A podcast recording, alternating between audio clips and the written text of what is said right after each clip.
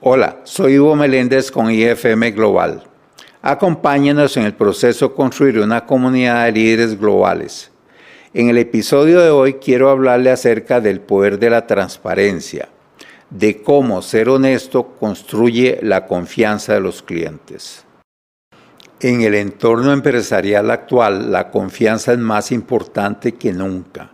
Los clientes son bombardeados con anuncios, falsas promesas y estafas.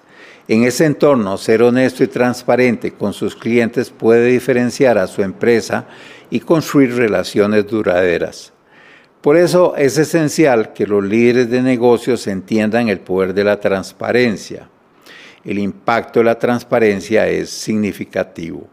Cuando los clientes sienten que pueden confiar en una empresa, es más probable que permanezcan fieles, que vuelvan a repetir la compra y que recomienden la empresa a otras personas. Por el contrario, la falta de honradez puede llevar a las pérdidas de clientes, a dañar la reputación e incluso a problemas legales. Los beneficios de la transparencia también son grandiosos. Ser honesto y abierto con los clientes puede conducir a una mayor satisfacción de los clientes, a una mejora de la reputación de la marca y a una relación más sólida con los clientes. También puede llevar a una mayor satisfacción de los colaboradores, ya que es más probable que estos se sientan orgullosos de su trabajo cuando forman parte de una empresa que valora la transparencia. He aquí un proceso paso a paso para construir la transparencia con sus clientes. 1. Sea sincero sobre sus productos y servicios.